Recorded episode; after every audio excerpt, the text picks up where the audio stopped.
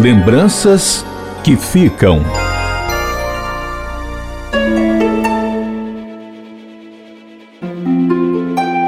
Raimundo Pereira de Moraes, o Raimundinho, como era conhecido, natural de Fortim, foi filho de um agricultor e uma costureira. Era o mais novo de 13 irmãos. Devido às dificuldades, aos seis anos de idade, Raimundo mudou-se para Cumbuco, distrito de Calcaia, com o objetivo de estudar e não parou mais.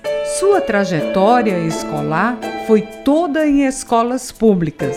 Além de estudar, trabalhava como barman, mas com esforço e dedicação concluiu o ensino médio. Fez pedagogia na Universidade Estadual do Ceará.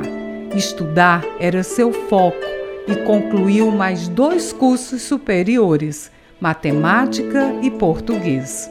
Inteligente e dedicado, passou no concurso para professor e atuou por 23 anos como coordenador e diretor em uma escola do Cumbuco, onde também desenvolvia projetos sociais para a comunidade. Solteiro e sem filhos, professor Raimundinho vivia uma vida alegre, plena, dedicando-se ao trabalho, à família e aos amigos. Adorava viajar, conheceu vários lugares, dentro e fora do país. O professor Raimundinho, de personalidade calma e serena, que valorizava a educação e os momentos em família, deixou um legado. Lutar por seus sonhos vale sempre a pena. Lembranças que ficam.